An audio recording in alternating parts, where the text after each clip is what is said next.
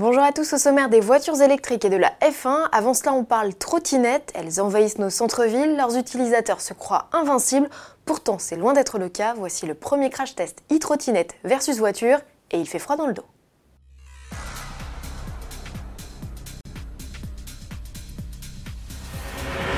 Les nouveaux véhicules électriques individuels font un carton. La France compte près de 2 millions d'utilisateurs d'overboard, monoroues et bien sûr trottinettes.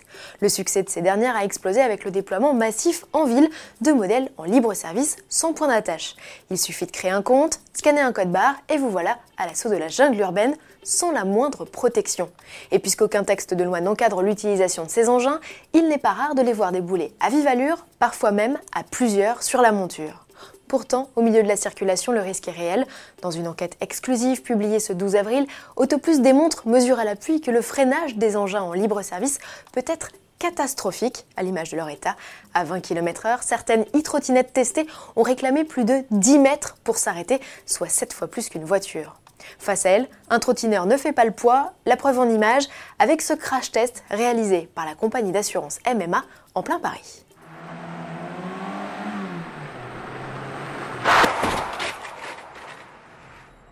Euh, ce qui est pour moi le plus perturbant, c'est d'entendre le, fracas du crâne de la victime dans, le véhicule. Le, mannequin a été projeté sur un peu plus de 17 mètres après l'impact, euh, et pourtant on n'était qu'à 50 km/h. En 2017, selon la sécurité routière, 284 personnes ont été blessées à roller ou en trottinette et 5 sont mortes. Le nombre d'accidents devrait grandir à mesure que le parc s'étoffe.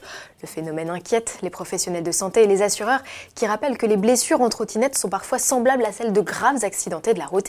Il est donc impératif de rouler équipé, casque, gants et assuré. Les utilisateurs ne le savent pas toujours, mais ils doivent disposer d'une responsabilité civile pour couvrir les dommages matériels et corporels occasionnés à des tiers. Enquête exclusive à lire dans Autoplus, numéro 1597 en vente dès ce 12 avril. En bref, et toujours à propos d'électrique, on ne sait pas à quoi elle ressemble, mais on connaît déjà le nom de la future citadine mini zéro émission à l'échappement. Ce sera Cooper SE. Avis aux amateurs, le constructeur a déjà ouvert un site de pré-réservation. La Mini Cooper SE, qui pourrait reprendre le moteur de 184 chevaux de la BMW i3S, sera lancée en fin d'année après une présentation au Salon de Francfort. Jelly, propriétaire de Volvo, lance une nouvelle marque de véhicules 100% électriques. Son nom, Géométrie. La firme prévoit de lancer 10 modèles d'ici 2025. En attendant SUV et monospace, la première à se montrer est une chic berline.